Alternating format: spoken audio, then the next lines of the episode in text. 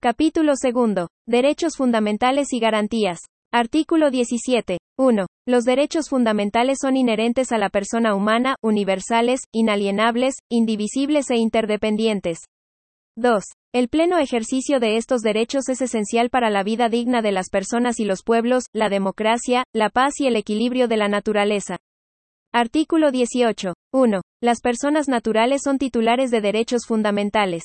Los derechos podrán ser ejercidos y exigidos individual o colectivamente. 2. Los pueblos y naciones indígenas son titulares de derechos fundamentales colectivos. 3. La naturaleza es titular de los derechos reconocidos en esta Constitución que le sean aplicables.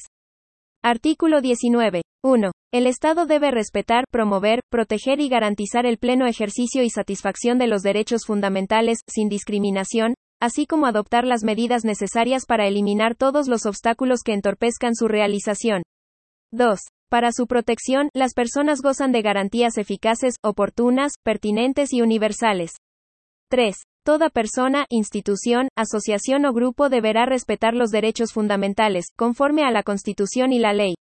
Artículo 20. 1. El Estado debe adoptar todas las medidas necesarias para lograr de manera progresiva la plena satisfacción de los derechos fundamentales. Ninguna de ellas podrá tener un carácter regresivo que disminuya, menoscabe o impida injustificadamente su ejercicio. 2. El financiamiento de las prestaciones estatales vinculadas al ejercicio de los derechos fundamentales propenderá a la progresividad. Artículo 21. 1. Toda persona tiene derecho a la vida y a la integridad personal. Esta comprende la integridad física, psicosocial, sexual y afectiva. 2. Ninguna persona puede ser condenada a muerte o ejecutada, sometida a torturas, ni penas o tratos crueles, inhumanos o degradantes. Artículo 22. Ninguna persona será sometida a desaparición forzada. Toda víctima tiene derecho a ser buscada y el Estado dispondrá de todos los medios necesarios para ello. Artículo 23. Ninguna persona que resida en Chile y que cumpla los requisitos establecidos en esta Constitución y las leyes podrá ser desterrada, exiliada, relegada ni sometida a desplazamiento forzado. Artículo 24. 1. Las víctimas y la comunidad tienen derecho al esclarecimiento y conocimiento de la verdad respecto de graves violaciones a los derechos humanos, especialmente cuando constituyan crímenes de lesa humanidad, crímenes de guerra, genocidio o despojo territorial. 2. La desaparición forzada, la tortura y otras penas o tratos crueles, inhumanos o degradantes, los crímenes de guerra, los crímenes de lesa humanidad, el genocidio y el crimen de agresión son imprescriptibles e inamnistiables. 3. Son obligaciones del Estado prevenir, investigar, sancionar e impedir la impunidad. Tales crímenes deben ser investigados de oficio, con la debida diligencia, seriedad, rapidez, independencia e imparcialidad. La investigación de estos hechos no será susceptible de impedimento alguno. 4. Las víctimas de violaciones a los derechos humanos tienen derecho a la reparación integral. 5. El Estado garantiza el derecho a la memoria y su relación con las garantías de no repetición y los derechos a la verdad, justicia y reparación integral. Es deber del Estado preservar la memoria y garantizar el acceso a los archivos y documentos, en sus distintos soportes y contenidos. Los sitios de memoria y memoriales son objeto de especial protección y se asegura su preservación y sostenibilidad. Artículo 25. 1. Toda persona tiene derecho a la igualdad, que comprende la igualdad sustantiva, la igualdad ante la ley y la no discriminación. Es deber del Estado asegurar la igualdad de trato y oportunidades. En Chile no hay persona ni grupo privilegiado. Queda prohibida toda forma de esclavitud. 2. El Estado garantiza a todas las personas la igualdad sustantiva, en tanto garantía del reconocimiento, goce y ejercicio de los derechos fundamentales, con pleno respeto a la diversidad, la inclusión social y la integración. 3. El Estado asegura la igualdad de género para las mujeres, niñas, diversidades y disidencias sexuales y de género, tanto en el ámbito público como privado. 4. Está prohibida toda forma de discriminación, en especial cuando se funde en uno o más motivos tales como nacionalidad o apatridia, edad, sexo, características sexuales, orientación sexual o afectiva, identidad y expresión de género, diversidad corporal, religión o creencia, raza, pertenencia a un pueblo y nación indígena o tribal, opiniones políticas o de otra naturaleza, clase social, ruralidad, situación migratoria o de refugio, discapacidad, condición de salud mental o física, estado civil, filiación o condición social, y cualquier otra que tenga por objeto o resultado anular o menoscabar la dignidad humana, el goce y ejercicio de los derechos. 5. El Estado adoptará todas las medidas necesarias, incluidos los ajustes razonables, para corregir y superar la desventaja o el sometimiento de una persona o grupo.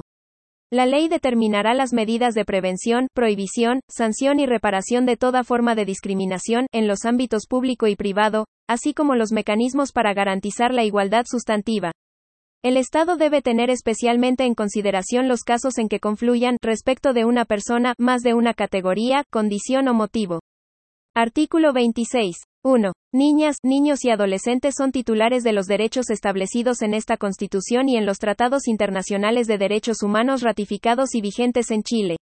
2. El Estado tiene el deber prioritario de promover, respetar y garantizar los derechos de niñas, niños y adolescentes, resguardando su interés superior, su autonomía progresiva, su desarrollo integral y su derecho a ser escuchados y a participar e influir en todos los asuntos que les afecten, en el grado que corresponda a su nivel de desarrollo en la vida familiar, comunitaria y social.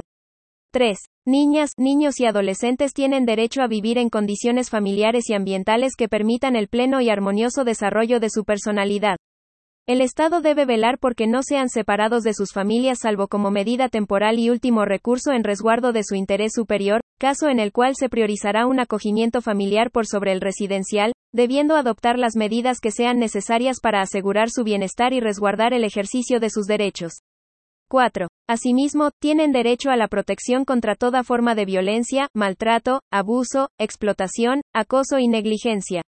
La erradicación de la violencia contra la niñez es de la más alta prioridad para el Estado y para ello diseñará estrategias y acciones para abordar situaciones que impliquen un menoscabo de su integridad personal, sea que la violencia provenga de las familias, del Estado o de terceros. 5. La ley establecerá un sistema de protección integral de garantías de los derechos de niñas, niños y adolescentes, a través del cual establecerá responsabilidades específicas de los poderes y órganos del Estado, su deber de trabajo intersectorial y coordinado para asegurar la prevención de la violencia en su contra y la promoción y protección efectiva de sus derechos. El Estado asegurará por medio de este sistema que, ante amenaza o vulneración de derechos, existan mecanismos para su restitución, sanción y reparación. Artículo 27. 1. Todas las mujeres, las niñas, las adolescentes y las personas de las diversidades y disidencias sexuales y de género tienen derecho a una vida libre de violencia de género en todas sus manifestaciones, tanto en el ámbito público como en el privado, sea que provenga de particulares, instituciones o agentes del Estado. 2. El Estado deberá adoptar las medidas necesarias para erradicar todo tipo de violencia de género y los patrones socioculturales que la posibilitan, actuando con la debida diligencia para prevenirla, investigarla y sancionarla, así como brindar atención, protección y reparación integral a las víctimas, considerando especialmente las situaciones de vulnerabilidad en que puedan hallarse. Artículo 28. 1. Las personas con discapacidad son titulares de los derechos establecidos en esta Constitución y en los tratados internacionales de derechos humanos ratificados y vigentes en Chile. 2. Toda persona con discapacidad tiene derecho al goce y ejercicio de su capacidad jurídica, con apoyos y salvaguardias, según corresponda, a la accesibilidad universal, a la inclusión social, a la inserción laboral, y a la participación política, económica, social y cultural. 3. La ley establecerá un sistema nacional a través del cual se elaborarán, coordinarán y ejecutarán políticas y programas destinados a atender sus necesidades de trabajo, educación, vivienda, salud y cuidado. La ley garantizará que la elaboración, ejecución y supervisión de dichas políticas y programas cuenten con la participación activa y vinculante de las personas con discapacidad y de las organizaciones que las representan.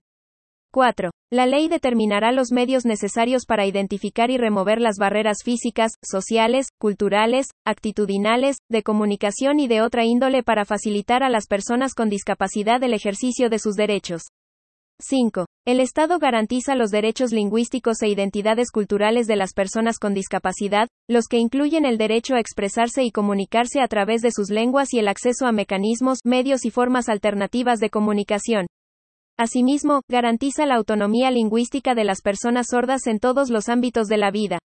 Artículo 29. El Estado reconoce la neurodiversidad y garantiza a las personas neurodivergentes su derecho a una vida autónoma, a desarrollar libremente su personalidad e identidad, a ejercer su capacidad jurídica y los derechos reconocidos en esta Constitución y los tratados e instrumentos internacionales de derechos humanos ratificados y vigentes en Chile. Artículo 30. 1. Toda persona sometida a cualquier forma de privación de libertad no puede sufrir limitaciones de otros derechos que aquellos estrictamente necesarios para la ejecución de la pena. 2. El Estado debe asegurar un trato digno con pleno respeto a sus derechos humanos y los de sus visitas. 3. Las mujeres y personas gestantes tienen derecho, antes, durante y después del parto, a acceder a los servicios de salud que requieran, a la lactancia y al vínculo directo y permanente con su hija o hijo, teniendo en consideración el interés superior de niñas, niños y adolescentes. 4. Ninguna persona privada de libertad podrá ser sometida a tortura ni a otros tratos crueles, inhumanos o degradantes, ni a trabajos forzosos. Asimismo, no podrá ser sometida a aislamiento o incomunicación como sanción disciplinaria.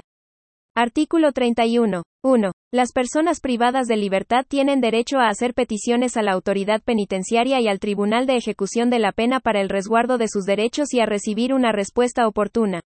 2. Asimismo, tienen derecho a mantener la comunicación y el contacto personal, directo y periódico con sus redes de apoyo y siempre con las personas encargadas de su asesoría jurídica.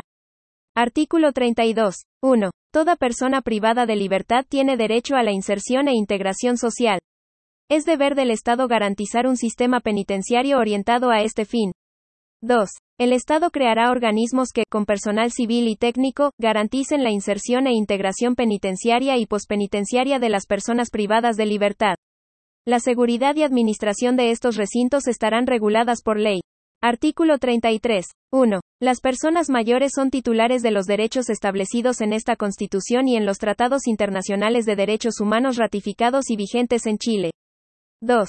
Asimismo, tienen derecho a envejecer con dignidad, a obtener prestaciones de seguridad social suficientes para una vida digna, a la accesibilidad al entorno físico, social, económico, cultural y digital, a la participación política y social, a una vida libre de maltrato por motivos de edad, a la autonomía e independencia y al pleno ejercicio de su capacidad jurídica con los apoyos y salvaguardias que correspondan. Artículo 34. Los pueblos y naciones indígenas y sus integrantes, en virtud de su libre determinación, tienen derecho al pleno ejercicio de sus derechos colectivos e individuales. En especial, tienen derecho a la autonomía, al autogobierno, a su propia cultura, a la identidad y cosmovisión, al patrimonio, a la lengua, al reconocimiento y protección de sus tierras, territorios y recursos, en su dimensión material e inmaterial y al especial vínculo que mantienen con estos, a la cooperación e integración, al reconocimiento de sus instituciones, jurisdicciones y autoridades, propias o tradicionales, y a participar plenamente, si así lo desean, en la vida política, económica, social y cultural del Estado. Artículo 35. 1. Toda persona tiene derecho a la educación. La educación es un deber primordial e ineludible del Estado. 2. La educación es un proceso de formación y aprendizaje permanente a lo largo de la vida, indispensable para el ejercicio de los demás derechos y para la actividad científica, tecnológica, económica y cultural del país. 3. Sus fines son la construcción del bien común, la justicia social, el respeto de los derechos humanos y de la naturaleza, la conciencia ecológica, la convivencia democrática entre los pueblos, la prevención de la violencia y discriminación, así como la adquisición de conocimientos, el pensamiento crítico, la capacidad creadora y el desarrollo integral de las personas, considerando sus dimensiones cognitiva, física, social y emocional. 4. La educación se rige por los principios de cooperación, no discriminación, inclusión, justicia, participación, solidaridad, interculturalidad, enfoque de género, pluralismo y los demás principios consagrados en esta Constitución. Tiene un carácter no sexista y se desarrolla de forma contextualizada, considerando la pertinencia territorial, cultural y lingüística. 5. La educación se orienta hacia la calidad, entendida como el cumplimiento de sus fines y principios. 6. La ley establecerá la forma en que estos fines y principios deberán materializarse, en condiciones de equidad, en las instituciones educativas y en los procesos de enseñanza. 7. La educación es de acceso universal en todos sus niveles y obligatoria desde el nivel básico hasta la educación media inclusive. Artículo 36. 1. El Sistema Nacional de Educación está integrado por los establecimientos y las instituciones de educación parvularia, básica, media y superior, creadas o reconocidas por el Estado. Se articula bajo el principio de colaboración y tiene como centro la experiencia de aprendizaje de las y los estudiantes. 2. El Estado ejerce labores de coordinación, regulación, mejoramiento y supervigilancia del sistema. La ley determinará los requisitos para el reconocimiento oficial de estos establecimientos e instituciones. 3. Los establecimientos y las instituciones que lo conforman están sujetos al régimen común que fije la ley, son de carácter democrático, no podrán discriminar en su acceso, se rigen por los fines y principios de este derecho y tienen prohibida toda forma de lucro. 4. El Sistema Nacional de Educación promueve la diversidad de saberes artísticos, ecológicos, culturales y filosóficos que conviven en el país. 5. La Constitución reconoce la autonomía de los pueblos y naciones indígenas para desarrollar sus propios establecimientos e instituciones de conformidad con sus costumbres y cultura, respetando los fines y principios de la educación, y dentro de los marcos del Sistema Nacional de Educación establecidos por la ley. 6. El Estado brindará oportunidades y apoyos adicionales a personas con discapacidad y en riesgo de exclusión. 7. La educación pública constituye el eje estratégico del Sistema Nacional de Educación. Su ampliación y fortalecimiento es un deber primordial del Estado, para lo cual articulará, gestionará y financiará un sistema de educación pública de carácter laico y gratuito, compuesto por establecimientos e instituciones estatales de todos los niveles y modalidades educativas. 8. El Estado debe financiar este sistema de forma permanente, directa, pertinente y suficiente a través de aportes basales, a fin de cumplir plena y equitativamente con los fines y principios de la educación. Artículo 37. 1. El sistema de educación superior estará conformado por las universidades, los institutos profesionales, los centros de formación técnica, las academias creadas o reconocidas por el Estado y las escuelas de formación de las policías y las Fuerzas Armadas. Estas instituciones considerarán las necesidades comunales, regionales y nacionales. Tienen prohibida toda forma de lucro. 2. Las instituciones de educación superior tienen la misión de enseñar, producir y socializar el conocimiento. La Constitución protege la libertad de cátedra, la investigación y la libre discusión de las ideas de las académicas y los académicos de las universidades creadas o reconocidas por el Estado. 3. Las instituciones de educación superior del Estado forman parte del sistema de educación pública y su financiamiento se sujetará a lo dispuesto por esta Constitución, debiendo garantizar el cumplimiento íntegro de sus funciones de docencia, investigación y colaboración con la sociedad. 4. En cada región existirá, al menos, una universidad estatal y una institución de formación técnico-profesional de nivel superior estatal. Estas se relacionarán de manera coordinada y preferente con las entidades territoriales y servicios públicos con presencia regional, de acuerdo con las necesidades locales. 5. El Estado velará por el acceso a la educación superior de todas las personas que cumplan los requisitos establecidos por la ley. El ingreso, permanencia y promoción de quienes estudien en la educación superior se regirá por los principios de equidad e inclusión, con particular atención a los grupos históricamente excluidos y de especial protección, prohibiéndose cualquier tipo de discriminación. 6. Los estudios de educación superior conducentes a títulos y grados académicos iniciales serán gratuitos en las instituciones públicas y en aquellas privadas que determine la ley. Artículo 38. Es deber del Estado promover el derecho a la educación permanente a través de oportunidades formativas múltiples, dentro y fuera del Sistema Nacional de Educación, fomentando diversos espacios de desarrollo y aprendizaje integral para todas las personas. Artículo 39. El Estado garantiza una educación ambiental que fortalezca la preservación, la conservación y los cuidados requeridos respecto al medio ambiente y la naturaleza, y que permita formar conciencia ecológica. Artículo 40. Toda persona tiene derecho a recibir una educación sexual integral, que promueva el disfrute pleno y libre de la sexualidad, la responsabilidad sexoafectiva, la autonomía, el autocuidado y el consentimiento. El reconocimiento de las diversas identidades y expresiones del género y la sexualidad, que erradique los estereotipos de género, y que prevenga la violencia de género y sexual. Artículo 41. 1. Se garantiza la libertad de enseñanza y es deber del Estado respetarla. 2. Esta comprende la libertad de madres, padres, apoderadas, apoderados y tutores legales a elegir el tipo de educación de las personas a su cargo, respetando el interés superior y la autonomía progresiva de niñas, niños y adolescentes. 3. Las y los profesores y educadores son titulares de la libertad de cátedra en el ejercicio de sus funciones, en el marco de los fines y principios de la educación.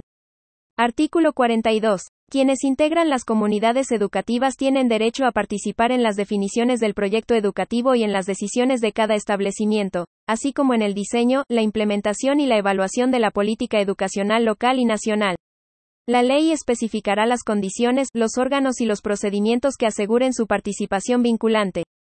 Artículo 43. 1. La Constitución reconoce el rol fundamental de las profesoras y los profesores, valora y fomenta la contribución de educadoras, educadores, asistentes de la educación y educadores tradicionales. En su conjunto, son agentes claves para la garantía del derecho a la educación. 2. El Estado garantiza el desarrollo del quehacer pedagógico y educativo de quienes trabajen en establecimientos e instituciones que reciban fondos públicos. Dicha garantía incluye la formación inicial y continua, su ejercicio reflexivo y colaborativo y la investigación pedagógica, en coherencia con los principios y fines de la educación. Asimismo, protege la estabilidad en el ejercicio de sus funciones asegurando condiciones laborales óptimas y resguardando su autonomía profesional. 3. Las trabajadoras y los trabajadores de educación parvularia, básica y media que se desempeñen en establecimientos que reciban recursos del Estado gozarán de los mismos derechos que contemple la ley. Artículo 44. 1. Toda persona tiene derecho a la salud y al bienestar integral, incluyendo sus dimensiones física y mental. 2. Los pueblos y naciones indígenas tienen derecho a sus propias medicinas tradicionales, a mantener sus prácticas de salud y a conservar los componentes naturales que la sustentan. 3. El Estado debe proveer las condiciones necesarias para alcanzar el más alto nivel posible de la salud, considerando en todas sus decisiones el impacto de las determinantes sociales y ambientales sobre la salud de la población. 4. Corresponde exclusivamente al Estado la función de rectoría del sistema de salud, incluyendo la regulación, supervisión y fiscalización de las instituciones públicas y privadas. 5. El Sistema Nacional de Salud es de carácter universal, público e integrado. Se rige por los principios de equidad, solidaridad, interculturalidad, pertinencia territorial, desconcentración, eficacia, calidad, oportunidad, enfoque de género, progresividad y no discriminación. 6. Asimismo, reconoce, protege e integra las prácticas y conocimientos de los pueblos y naciones indígenas, así como a quienes las imparten, conforme a esta Constitución y la ley. 7. El Sistema Nacional de Salud podrá estar integrado por prestadores públicos y privados. La ley determinará los requisitos y procedimientos para que prestadores privados puedan integrarse a este sistema. 8. Es deber del Estado velar por el fortalecimiento y desarrollo de las instituciones públicas de salud. 9. El Sistema Nacional de Salud es financiado a través de las rentas generales de la Nación. Adicionalmente, la ley podrá establecer cotizaciones obligatorias a empleadoras, empleadores, trabajadoras y trabajadores con el solo objeto de aportar solidariamente al financiamiento de este sistema. La ley determinará el órgano público encargado de la administración del conjunto de los fondos de este sistema. 10. El Sistema Nacional de Salud incorpora acciones de promoción, prevención, diagnóstico, tratamiento, habilitación, rehabilitación e inclusión. La atención primaria constituye la base de este sistema y se promueve la participación de las comunidades en las políticas de salud y las condiciones para su ejercicio efectivo.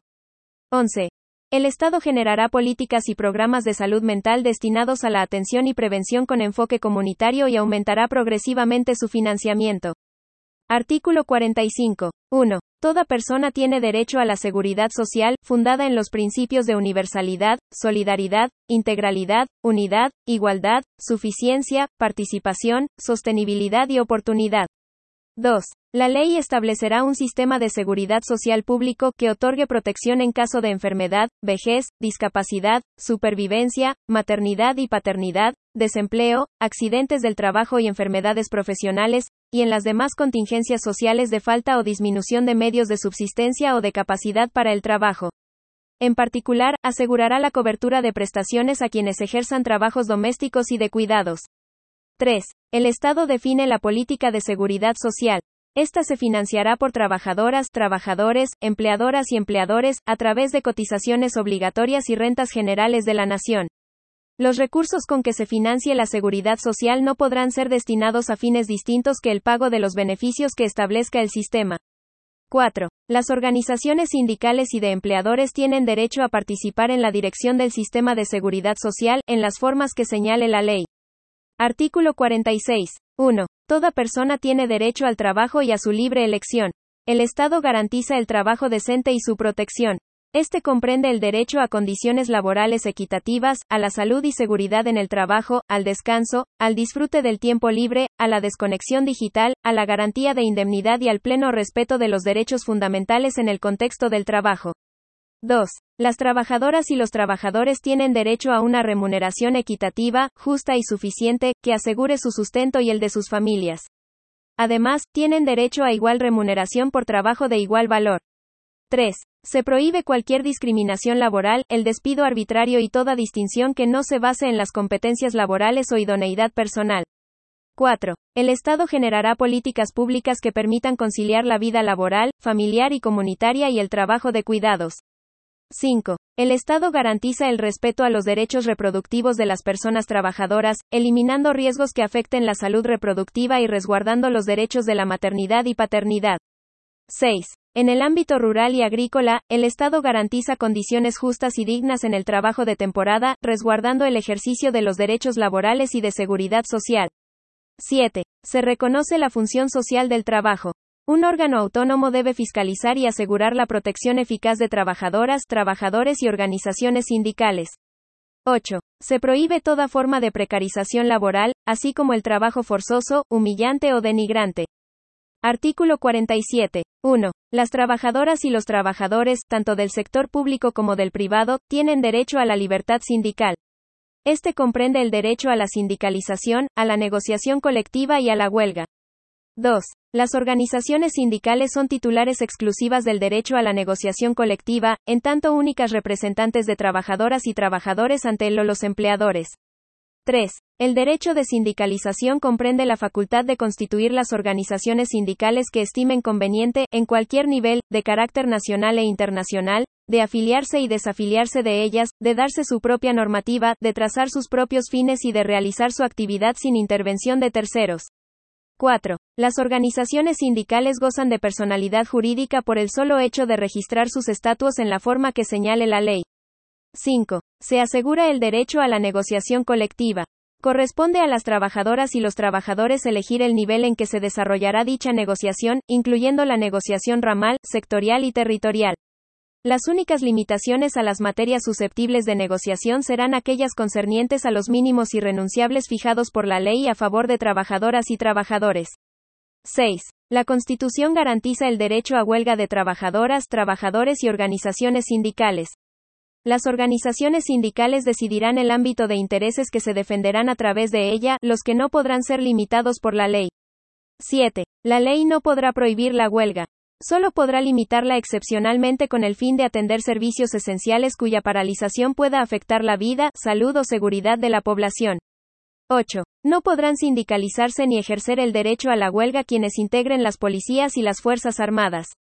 Artículo 48. Las trabajadoras y los trabajadores, a través de sus organizaciones sindicales, tienen el derecho a participar en las decisiones de la empresa.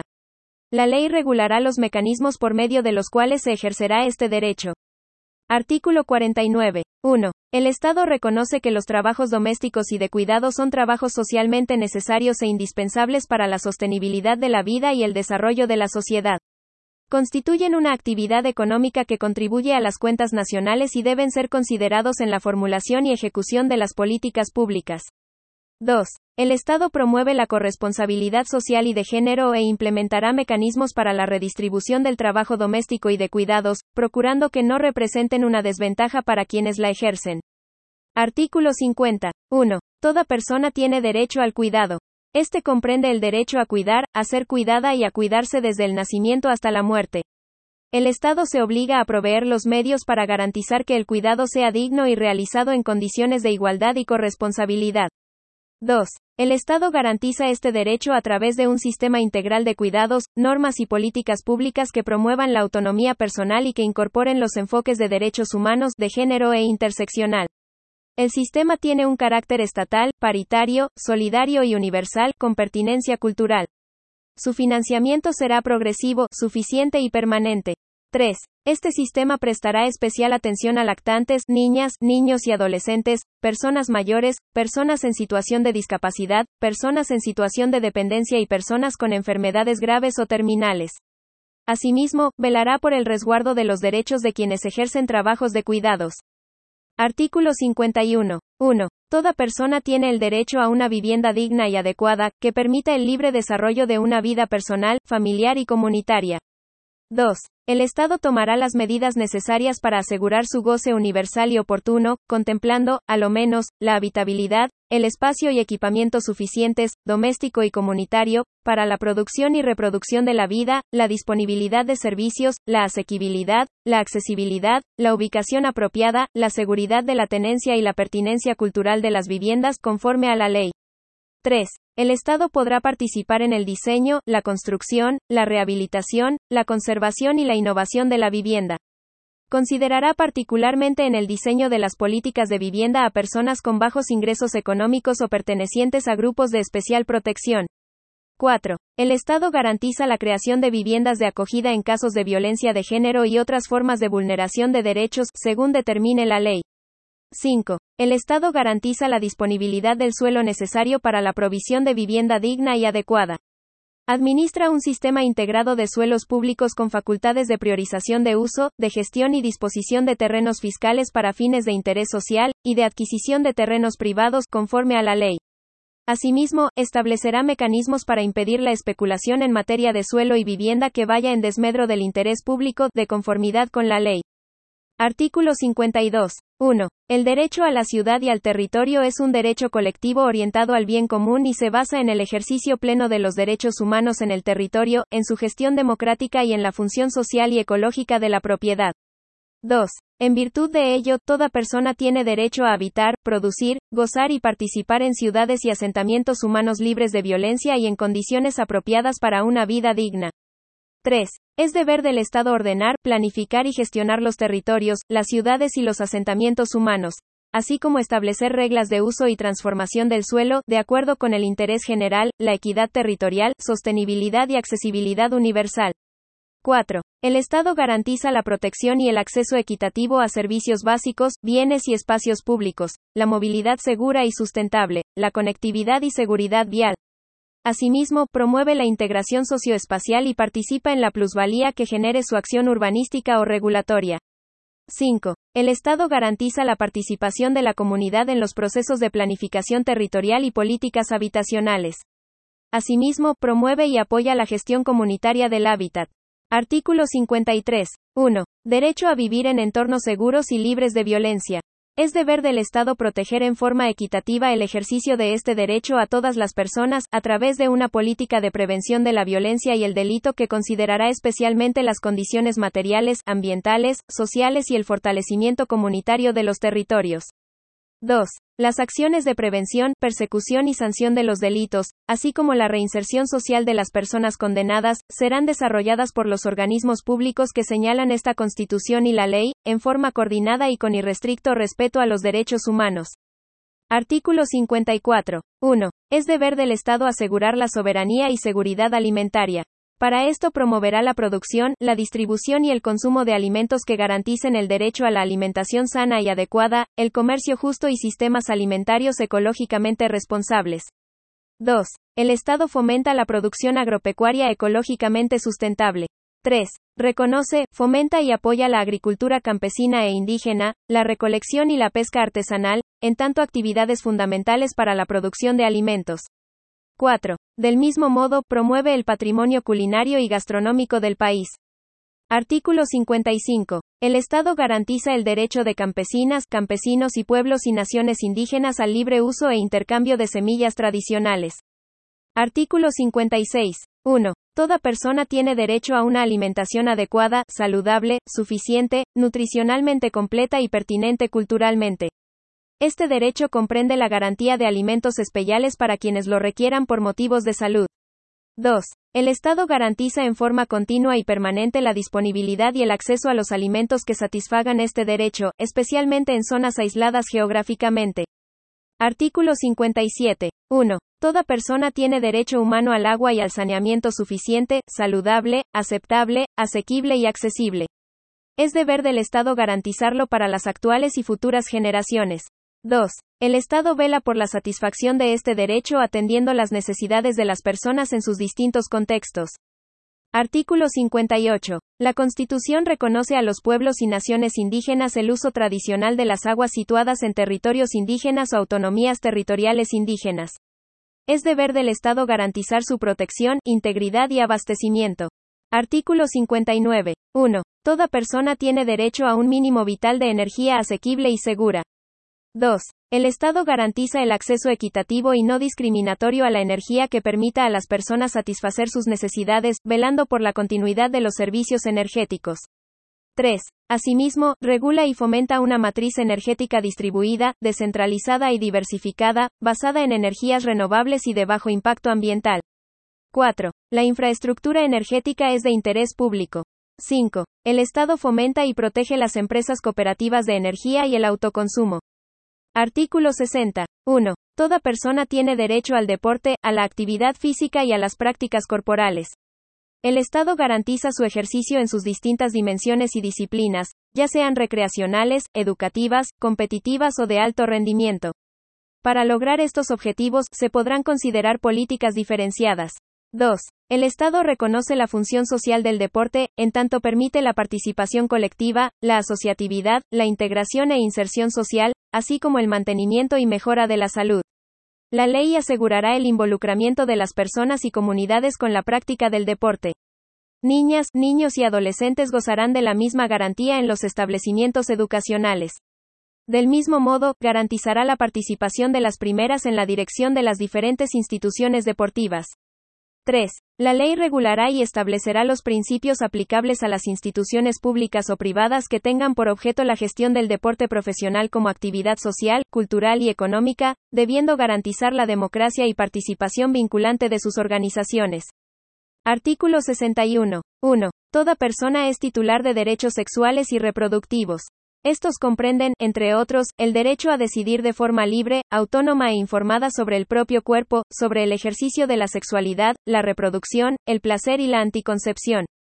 2. El Estado garantiza su ejercicio sin discriminación, con enfoque de género, inclusión y pertinencia cultural, así como el acceso a la información, educación, salud, y a los servicios y prestaciones requeridos para ello, asegurando a todas las mujeres y personas con capacidad de gestar las condiciones para un embarazo, una interrupción voluntaria del embarazo, un parto y una maternidad voluntarios y protegidos.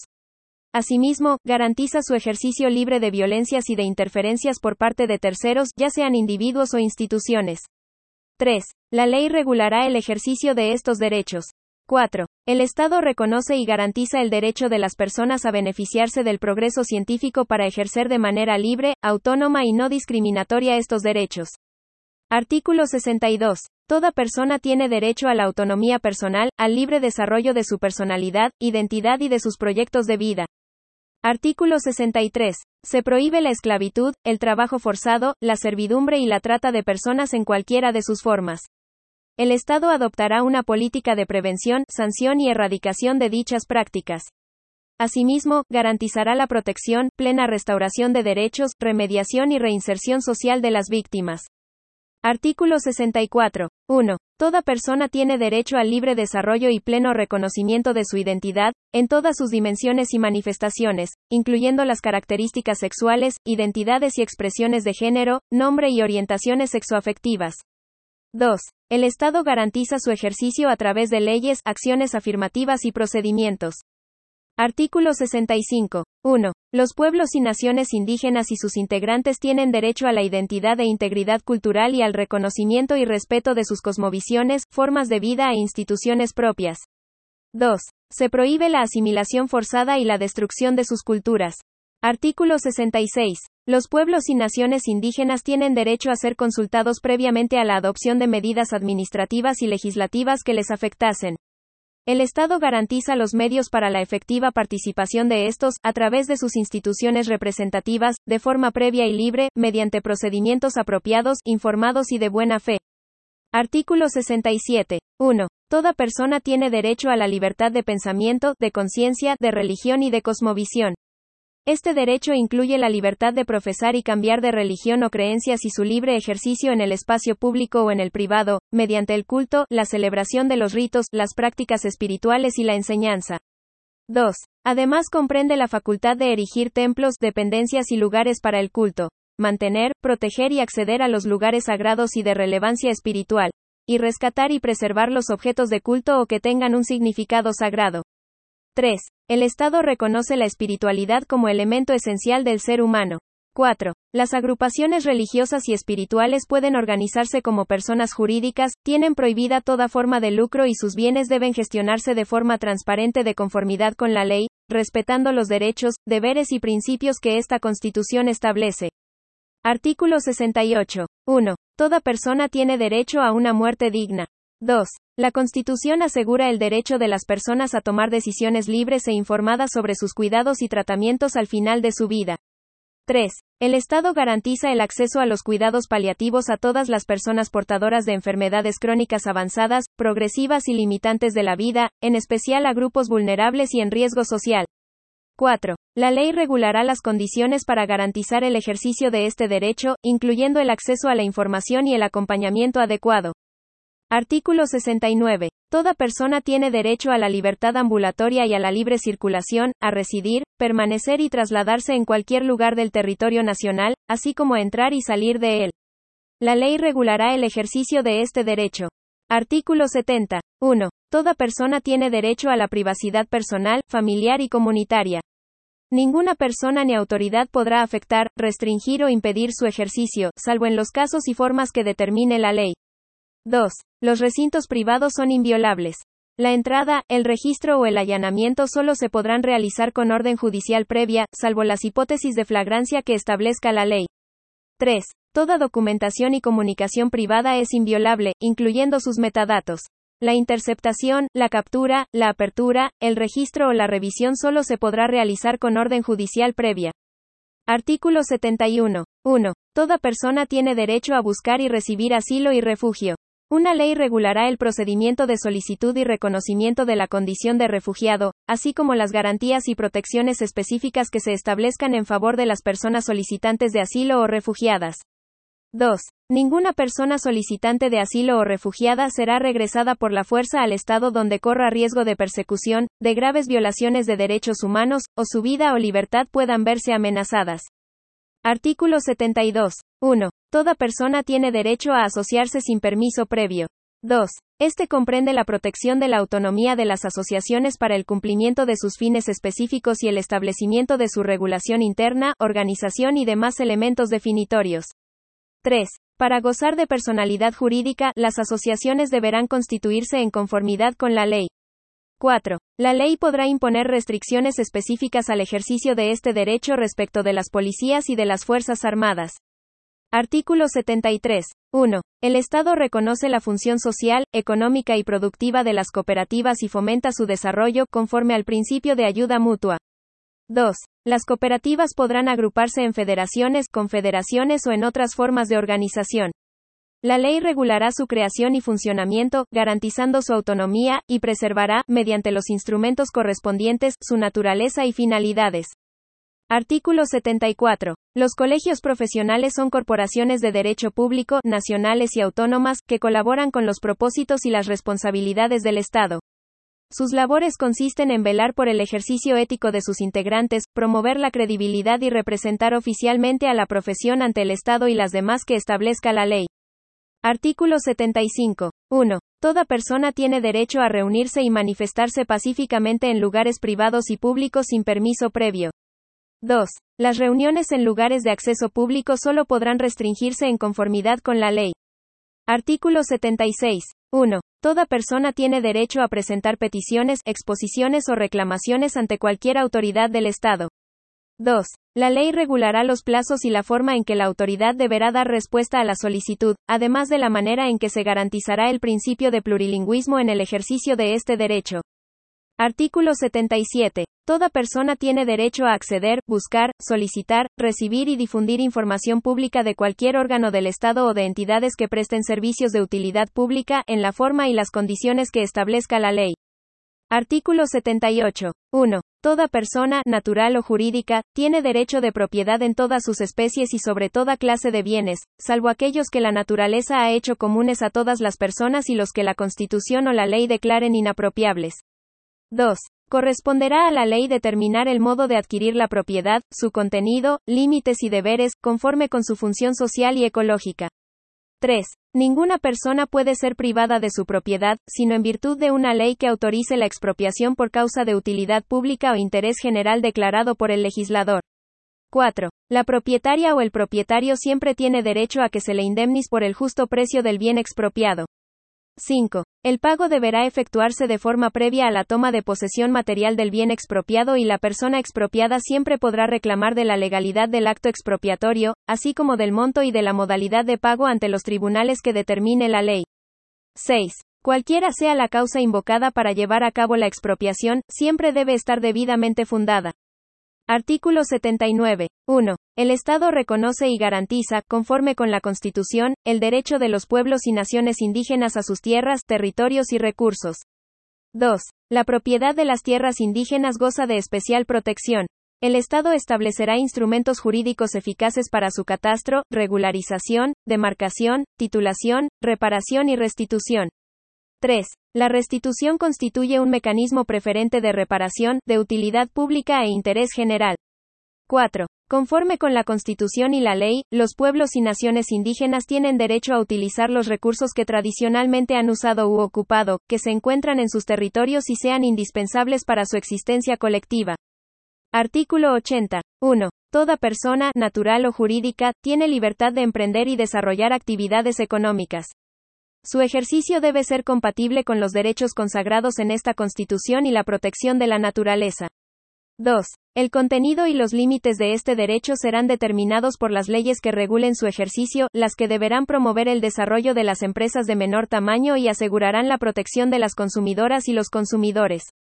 Artículo 81. 1. Toda persona tiene derecho, en su condición de consumidora o usuaria, a la libre elección, a la información veraz, a no ser discriminada, a la seguridad, a la protección de su salud y el medio ambiente, a la reparación e indemnización adecuada y a la educación para el consumo responsable.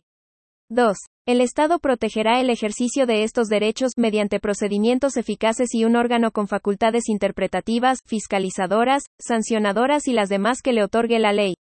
Artículo 82. 1. Toda persona, natural o jurídica, tiene derecho a la libertad de expresión y opinión, en cualquier forma y por cualquier medio, el cual comprende la libertad de buscar, recibir y difundir informaciones e ideas de toda índole. 2. No existirá censura previa, sino únicamente las responsabilidades ulteriores que determine la ley. Artículo 83. 1. Toda persona tiene derecho a producir información y a participar equitativamente en la comunicación social. Se reconoce el derecho a fundar y mantener medios de comunicación e información. 2. El Estado respetará la libertad de prensa y promoverá el pluralismo de los medios de comunicación y la diversidad de información. 3. Toda persona ofendida o injustamente aludida por un medio de comunicación e información tiene derecho a que su aclaración o rectificación sea difundida gratuitamente por el mismo medio en que hubiese sido emitida. La ley regulará el ejercicio de este derecho con respeto a la libertad de expresión. Artículo 84. El Estado fomenta la creación de medios de comunicación e información y su desarrollo a nivel regional, local y comunitario e impide la concentración de la propiedad de estos. En ningún caso se podrá establecer el monopolio estatal sobre ellos. Corresponderá a la ley el resguardo de este precepto. Artículo 85. 1. Existirán medios de comunicación e información públicos, en distintos soportes tecnológicos, que respondan a las necesidades informativas, educativas, culturales y de entretenimiento de los diversos grupos de la población. 2. Estos medios serán pluralistas, descentralizados y estarán coordinados entre sí. Asimismo, gozarán de independencia respecto del gobierno y contarán con financiamiento público para su funcionamiento. La ley regulará su organización y la composición de sus directorios, la que estará orientada por criterios técnicos y de idoneidad. Artículo 86. 1. Toda persona tiene derecho al acceso universal a la conectividad digital y a las tecnologías de la información y comunicación. 2. El Estado garantiza el acceso libre, equitativo y descentralizado, con condiciones de calidad y velocidad adecuadas y efectivas, a los servicios básicos de comunicación. 3. Es deber del Estado promover y participar del desarrollo de las telecomunicaciones, servicios de conectividad y tecnologías de la información y comunicación. La ley regulará la forma en que el Estado cumplirá este deber. 4. El Estado tiene la obligación de superar las brechas de acceso, uso y participación en el espacio digital y en sus dispositivos e infraestructuras. 5. El Estado garantiza el cumplimiento del principio de neutralidad en la red. Las obligaciones, las condiciones y los límites en esta materia serán determinados por la ley. 6. La infraestructura de telecomunicaciones es de interés público, independientemente de su régimen patrimonial. 7. Corresponderá a la ley determinar la utilización y el aprovechamiento del espectro radioeléctrico. Artículo 87. 1. Toda persona tiene derecho a la autodeterminación informativa y a la protección de datos personales. Este derecho comprende la facultad de conocer, decidir y controlar el uso de los datos que le conciernen, acceder, ser informada y oponerse al tratamiento de ellos, y a obtener su rectificación, cancelación y portabilidad, sin perjuicio de otros derechos que establezca la ley.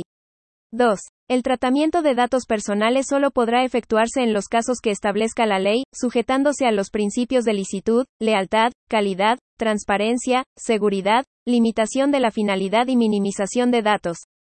Artículo 88. Toda persona tiene derecho a la protección y promoción de la seguridad informática. El Estado y los particulares deberán adoptar las medidas idóneas y necesarias que garanticen la integridad, confidencialidad, disponibilidad y resiliencia de la información que contengan los sistemas informáticos que administren, salvo los casos expresamente señalados por la ley.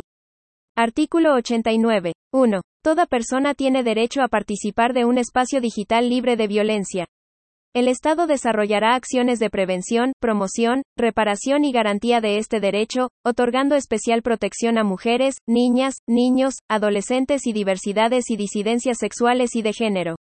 2. Las obligaciones, las condiciones y los límites en esta materia serán determinados por ley. Artículo 90. Toda persona tiene derecho a la educación digital, al desarrollo del conocimiento, pensamiento y lenguaje tecnológico, así como a gozar de sus beneficios. El Estado asegura que toda persona pueda ejercer sus derechos en los espacios digitales, para lo cual creará políticas públicas y financiará planes y programas gratuitos con tal objeto. Artículo 91. Toda persona tiene derecho al ocio, al descanso y a disfrutar el tiempo libre.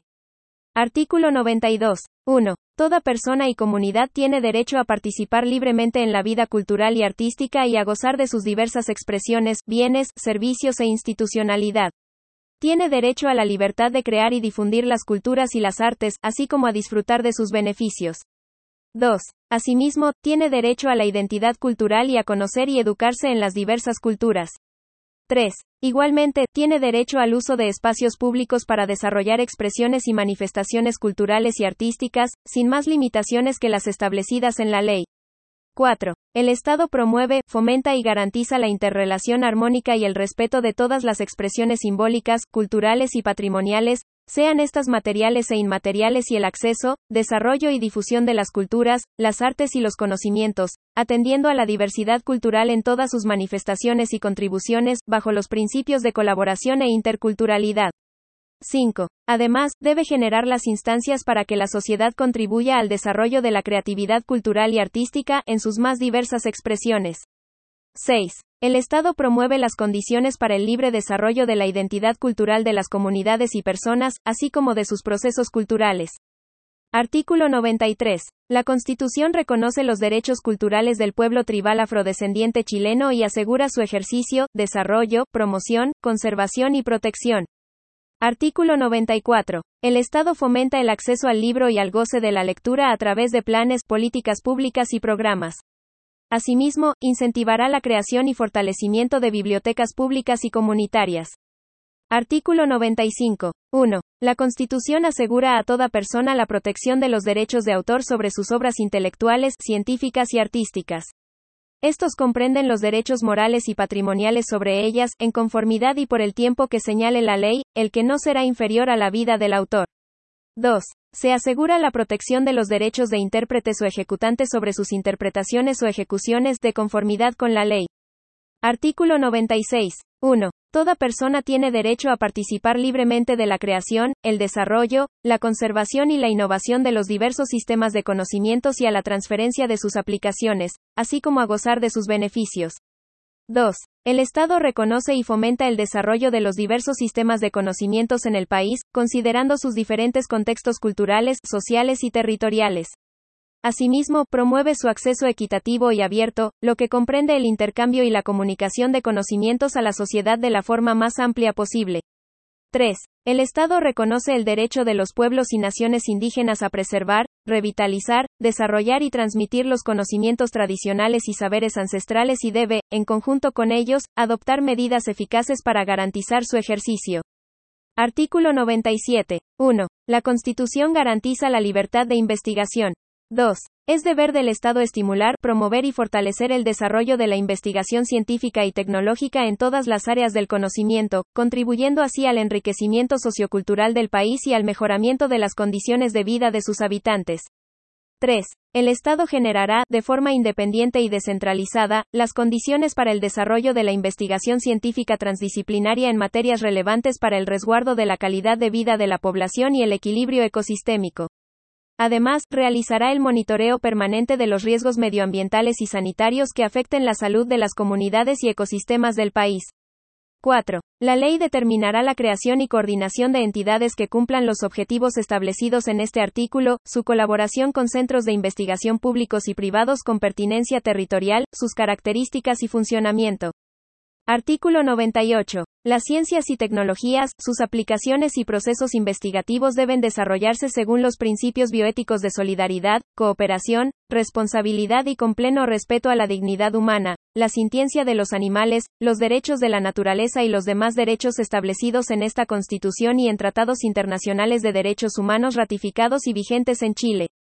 Artículo 99. 1. El Consejo Nacional de Bioética es un órgano independiente, técnico, de carácter consultivo, pluralista y transdisciplinario que tendrá, entre sus funciones, asesorar a los organismos del Estado en los asuntos bioéticos que puedan afectar a la vida humana, animal, la naturaleza y la biodiversidad, recomendando la dictación, modificación y supresión de normas que regulen dichas materias. 2. La ley regulará la composición, las funciones, la organización y los demás aspectos de este órgano. Artículo 100. Toda persona y pueblo tiene derecho a comunicarse en su propia lengua o idioma y a usarlas en todo espacio. Ninguna persona o grupo será discriminado por razones lingüísticas. Artículo 101. El Estado reconoce y protege los patrimonios naturales y culturales, materiales e inmateriales y garantiza su conservación, revitalización, aumento, salvaguardia y transmisión a las generaciones futuras, cualquiera sea el régimen jurídico y titularidad de dichos bienes. Asimismo, fomenta su difusión y educación. Artículo 102. 1. El Estado, en conjunto con los pueblos y naciones indígenas, adoptará medidas positivas para la recuperación, la revitalización y el fortalecimiento del patrimonio cultural indígena. 2. Asimismo, reconoce el patrimonio lingüístico constituido por las diferentes lenguas indígenas del territorio nacional, las que son objeto de revitalización y protección, especialmente aquellas que tienen el carácter de vulnerables. 3. Los pueblos y naciones indígenas tienen derecho a obtener la repatriación de sus objetos de cultura y restos humanos. El Estado adoptará mecanismos eficaces para su restitución y repatriación. A su vez, garantiza el acceso a su patrimonio, incluyendo objetos de su cultura, restos humanos y sitios culturalmente significativos para su desarrollo. Artículo 103. 1. La naturaleza tiene derecho a que se respete y proteja su existencia, a la regeneración, a la mantención y a la restauración de sus funciones y equilibrios dinámicos, que comprenden los ciclos naturales, los ecosistemas y la biodiversidad. 2. El Estado debe garantizar y promover los derechos de la naturaleza. Artículo 104. Toda persona tiene derecho a un ambiente sano y ecológicamente equilibrado. Artículo 105. Toda persona tiene derecho al aire limpio durante todo su ciclo de vida. Artículo 106. La ley podrá establecer restricciones al ejercicio de determinados derechos para proteger el medio ambiente y la naturaleza. Artículo 107. 1. Toda persona tiene derecho de acceso responsable y universal a las montañas, riberas de ríos, mar, playas, lagos, lagunas y humedales. 2. El ejercicio de este derecho, las obligaciones de los propietarios aledaños, el régimen de responsabilidad aplicable y el acceso a otros espacios naturales, serán establecidos por ley. Artículo 108. 1. Toda persona tiene derecho al pleno acceso a la justicia y a requerir de los tribunales de justicia la tutela efectiva de sus derechos e intereses legítimos, de manera oportuna y eficaz conforme a los principios y estándares reconocidos en la Constitución y las leyes. 2. Es deber del Estado remover los obstáculos sociales, culturales y económicos que impidan o limiten la posibilidad de acudir a los órganos jurisdiccionales para la tutela y el ejercicio de sus derechos. 3. Los tribunales deben brindar una atención adecuada a quienes presenten peticiones o consultas ante ellos, otorgando siempre un trato digno y respetuoso, conforme a la ley. 4. El Estado asegura el derecho a asesoría jurídica gratuita e íntegra, por parte de abogadas y abogados habilitados para el ejercicio de la profesión, a toda persona que no pueda obtenerla por sí misma, en los casos y en la forma que establezcan la Constitución y la ley. 5. Es deber del Estado otorgar asistencia jurídica especializada para la protección del interés superior de niñas, niños y adolescentes, especialmente cuando estos han sido sujetos de medidas de protección. Además, debe procurar crear todas las condiciones necesarias para el resguardo de sus derechos. 6. El Estado debe garantizar que los órganos que intervienen en el proceso respeten y promuevan el derecho a acceder a una justicia con perspectiva intercultural. 7. Las personas tienen derecho a una asistencia jurídica especializada, intérpretes, facilitadores interculturales y peritajes consultivos, cuando así lo requieran y no puedan proveérselos por sí mismas. 8. El Estado garantiza el acceso a la justicia ambiental. Artículo 109. 1. Toda persona tiene derecho a un proceso razonable y justo en que se salvaguarden las garantías que se señalan en esta Constitución, en la ley y en los tratados internacionales ratificados y vigentes en Chile. 2. Dicho proceso se realizará ante el tribunal competente, independiente e imparcial, establecido con anterioridad por la ley. 3. Toda persona tiene derecho a ser oída y juzgada en igualdad de condiciones y dentro de un plazo razonable. 4. Las sentencias serán fundadas, asegurando la procedencia de un recurso adecuado y efectivo ante el tribunal que determine la ley. 5. Toda persona tiene derecho a defensa jurídica y ninguna autoridad o individuo podrá impedir, restringir o perturbar la debida intervención del letrado. 6. En los procesos en que intervengan niñas, niños y adolescentes, se deberá procurar el resguardo de su identidad. 7. Los principios de probidad y de transparencia serán aplicables a todas las personas que ejercen jurisdicción en el país. La ley establecerá las responsabilidades correspondientes en caso de infracción a esta disposición. 8. La Constitución asegura la asistencia y los ajustes de procedimientos necesarios y adecuados a la edad o discapacidad de las personas, según corresponda, a fin de permitirle su debida participación en el proceso. 9. Los procedimientos judiciales serán establecidos por ley. Artículo 110. 1. Ninguna persona puede ser privada de su libertad arbitrariamente ni ésta ser restringida, sino en los casos y en la forma determinados por la Constitución y la ley. 2. Ninguna persona puede ser arrestada o detenida sino por orden judicial, salvo que fuera sorprendida en delito flagrante. 3. La persona arrestada o detenida deberá ser puesta a disposición del tribunal competente en un plazo máximo de 24 horas. Se le deben informar de manera inmediata y comprensible sus derechos y los motivos de la privación de su libertad. Tendrá derecho a comunicarse con su abogado o con quien estime pertinente. 4. Ninguna persona puede ser arrestada o detenida, sujeta a prisión preventiva o presa, sino en su domicilio o en los lugares públicos destinados a este objeto. Su ingreso debe constar en un registro público. 5. Se prohíbe la detención por deudas, salvo en caso de incumplimiento de deberes alimentarios. Artículo 111. Toda persona tiene derecho a las siguientes garantías procesales penales mínimas. A. Que toda actuación de la investigación o procedimiento que le prive, restrinja o perturbe el ejercicio de los derechos que asegura la Constitución requiere previa autorización judicial. B. Conocer los antecedentes de la investigación seguida en su contra, salvo las excepciones que la ley señale. C. Que se presuma su inocencia mientras no exista una sentencia condenatoria firme dictada en su contra. D. Que no se presuma de derecho la responsabilidad penal. E. Ser informada, sin demora y en forma detallada, de sus derechos y causa de la investigación seguida en su contra. F. Guardar silencio y no ser obligada a declarar contra sí misma o reconocer su responsabilidad. No podrán ser obligados a declarar en contra del imputado sus ascendientes, descendientes, cónyuge, conviviente civil y demás personas que señale la ley. G. Que su libertad sea la regla general. Las medidas cautelares personales son excepcionales, temporales y proporcionales, debiendo la ley regular los casos de procedencia y requisitos. H. No ser sometida a un nuevo procedimiento, investigación o persecución penal por el mismo hecho respecto del cual haya sido condenada, absuelta o sobreseída definitivamente por sentencia ejecutoriada. Y. Ser sancionada de forma proporcional a la infracción cometida. J. Que no se le imponga la pena de confiscación de bienes, sin perjuicio del comiso en los casos establecidos por las leyes. K. Que no se le imponga como pena la pérdida de los derechos previsionales. L. Que la detención o la internación de adolescentes se utilice solo de forma excepcional y durante el período más breve que proceda y conforme a lo establecido en esta Constitución, la ley y los tratados internacionales de derechos humanos ratificados y vigentes en Chile. Artículo 112. 1. Ninguna persona podrá ser condenada por acciones u omisiones que al producirse no constituyan delito según la legislación vigente en aquel momento. 2. Ningún delito se castigará con otra pena que la señalada por una ley que haya entrado en vigencia con anterioridad a su perpetración, a menos que una nueva ley favorezca al imputado. 3. Ninguna ley podrá establecer pena sin que la conducta que se sanciona esté descrita de manera clara y precisa en ella. 4. Lo establecido en este artículo también será aplicable a las medidas de seguridad.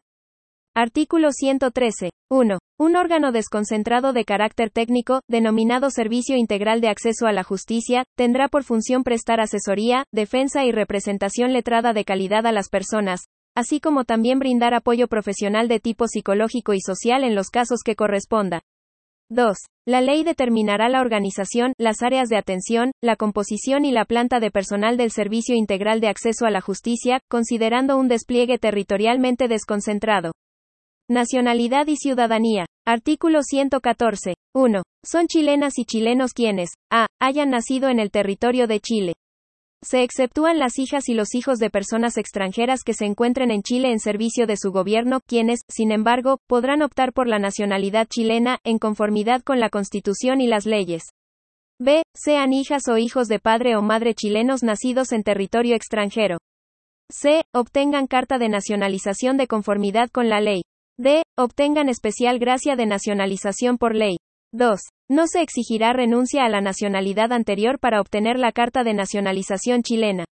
3. Toda persona podrá exigir que en cualquier documento oficial de identificación sea consignada, además de la nacionalidad chilena, su pertenencia a alguno de los pueblos y naciones indígenas del país. 4. La ley establecerá medidas para la recuperación de la nacionalidad chilena en favor de quienes la perdieron o tuvieron que renunciar a ella como consecuencia del exilio, sus hijas e hijos. Artículo 115. 1. Toda persona tiene derecho a la nacionalidad en la forma y las condiciones que señala este artículo. La ley podrá crear procedimientos más favorables para la nacionalización de personas apátridas. 2. La nacionalidad chilena confiere el derecho incondicional a residir en el territorio chileno y a retornar a él. Concede, además, el derecho a la protección diplomática por parte del Estado de Chile y los demás derechos que la Constitución y las leyes vinculen al Estatuto de Nacionalidad. Artículo 116. 1. La nacionalidad chilena únicamente se pierde por las siguientes causales, y solo si con ello la persona no queda en condición de apátrida. A. Renuncia voluntaria manifestada ante autoridad chilena competente. B. Cancelación de la carta de nacionalización, salvo que se haya obtenido por declaración falsa o por fraude. Esto último no será aplicable a niñas, niños y adolescentes. C. Revocación por ley de la nacionalización concedida por gracia. 2. En el caso de la letra A, la nacionalidad podrá recuperarse por carta de nacionalización. En los restantes casos podrá ser solo por ley. Artículo 117. 1. Las personas que tienen la nacionalidad chilena son ciudadanas y ciudadanos de Chile. Las que pierdan aquella perderán también la ciudadanía. 2. Asimismo, serán ciudadanas y ciudadanos las personas extranjeras avecindadas en Chile por al menos cinco años.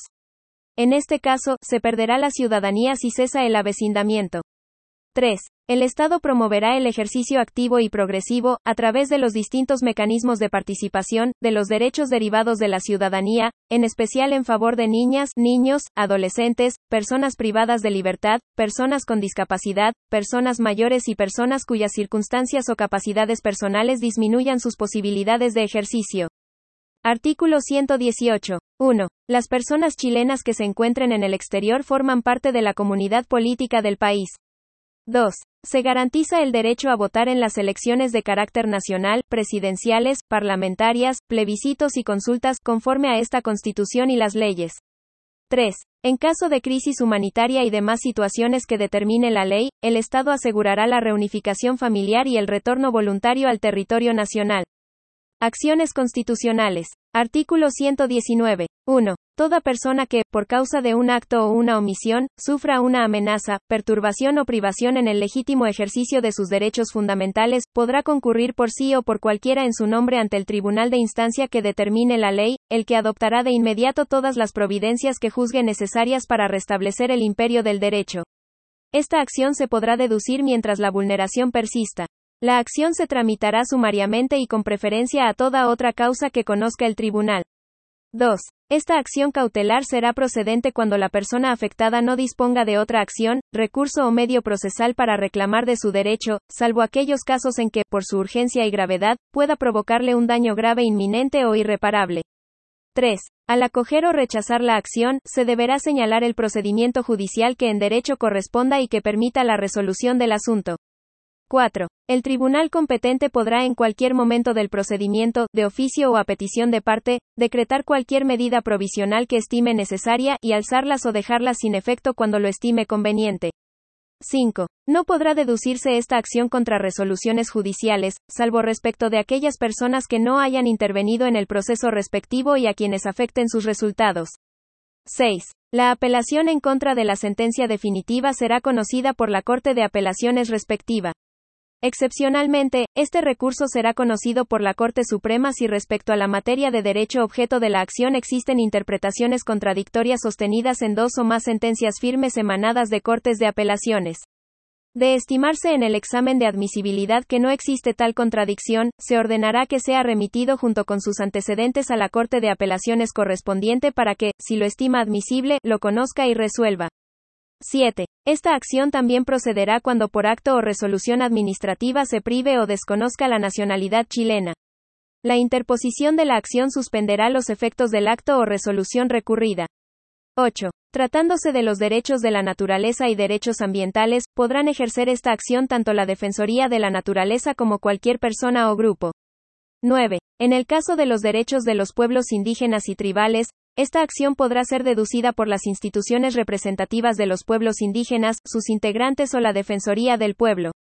Artículo 120. 1. Toda persona que sea arrestada, detenida o presa con infracción a lo dispuesto en esta Constitución o las leyes podrá concurrir por sí o por cualquiera persona en su nombre, sin formalidades, ante la magistratura que señale la ley, a fin de que ésta adopte de inmediato las providencias que sean necesarias para restablecer el imperio del derecho y asegurar la debida protección de la persona afectada, pudiendo inclusive decretar su libertad inmediata. 2. Esa magistratura podrá ordenar que el individuo sea traído a su presencia y su decreto será precisamente obedecido por todos los encargados de las cárceles o los lugares de detención. Instruida de los antecedentes, decretará su libertad inmediata o hará que se reparen los defectos legales o pondrá al individuo a disposición del tribunal competente, procediendo en todo breve y sumariamente, y corrigiendo por sí esos defectos o dando cuenta a quien corresponda para que los corrija. Sin perjuicio de lo señalado, el tribunal deberá agotar todas las medidas conducentes a determinar la existencia y condiciones de la persona que se encuentre privada de libertad. 3. Esta acción también procederá respecto de toda persona que ilegalmente sufra una privación, perturbación o amenaza a su derecho a la libertad personal, ambulatoria o seguridad individual, debiendo, en tal caso, adoptarse todas las medidas que sean conducentes para restablecer el imperio del derecho y asegurar la debida protección del afectado. Artículo 121. 1. Toda persona que sea absuelta, sobreseída definitivamente o que no resulte condenada será compensada por cada día que haya permanecido privada de libertad. El monto diario de compensación será fijado por la ley y su pago se realizará mediante un procedimiento simple y expedito. 2. La compensación no procederá cuando la privación de libertad se haya decretado por una causal fundada en una conducta efectiva del imputado. Artículo 122. 1. Toda persona que haya sido condenada por sentencia dictada con error injustificado o falta de servicio judicial tendrá derecho a ser indemnizada de todos los perjuicios que el proceso y la decisión condenatoria le hayan causado. 2. Si todo o parte del daño deriva de la privación de libertad, la compensación, que siempre se podrá exigir conforme al artículo anterior, será imputada a la presente indemnización. La misma indemnización procederá por las actuaciones o decisiones administrativas derivadas del funcionamiento judicial que, con falta de servicio, generen daño.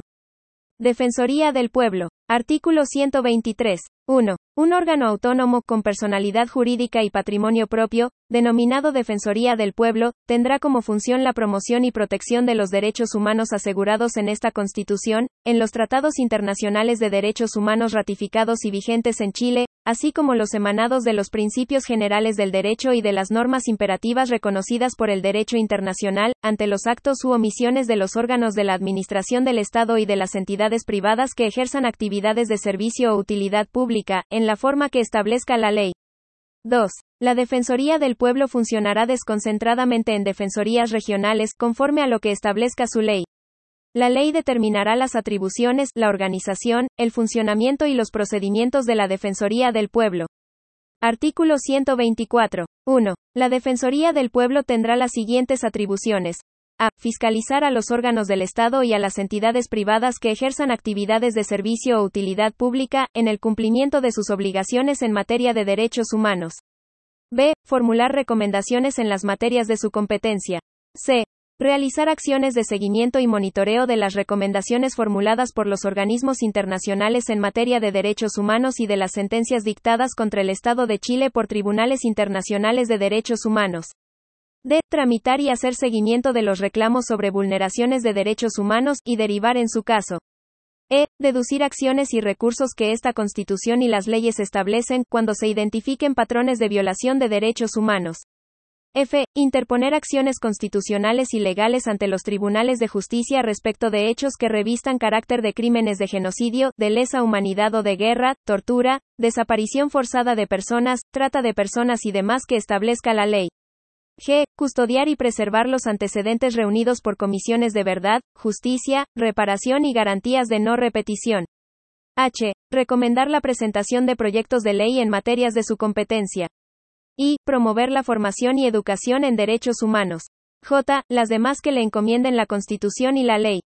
2. Todo órgano deberá colaborar con los requerimientos de la Defensoría del Pueblo, pudiendo acceder a la información necesaria y constituirse en dependencias de los órganos objeto de fiscalización, en conformidad con la ley.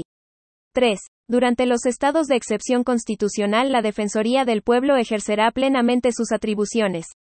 Artículo 125. 1. La dirección de la Defensoría del Pueblo estará a cargo de una defensora o un defensor del pueblo, quien será designado por la mayoría de quienes integren el Congreso de Diputadas y Diputados y la Cámara de las Regiones, en sesión conjunta, a partir de una terna elaborada por las organizaciones sociales y de derechos humanos, en la forma que determine la ley. 2. Las personas propuestas por las organizaciones deberán cumplir los requisitos de comprobada idoneidad y trayectoria en la defensa de los derechos humanos. 3. Quien dirija la Defensoría del Pueblo durará seis años en el ejercicio del cargo, sin reelección. Al cesar su mandato y durante los 18 meses siguientes no podrá optar a ningún cargo de elección popular ni de exclusiva confianza de alguna autoridad. 4. Gozará de inamovilidad en su cargo y será inviolable en el ejercicio de sus atribuciones. Cesará en su cargo por cumplimiento de su periodo, por condena por crimen o simple delito, renuncia, enfermedad incompatible con el ejercicio de la función y por remoción. Podrá ser removido por la Corte Suprema por notable abandono de deberes, en la forma que establezca la ley. 5. Existirá un Consejo de la Defensoría del Pueblo, cuya composición, funcionamiento y atribuciones serán determinados por la ley.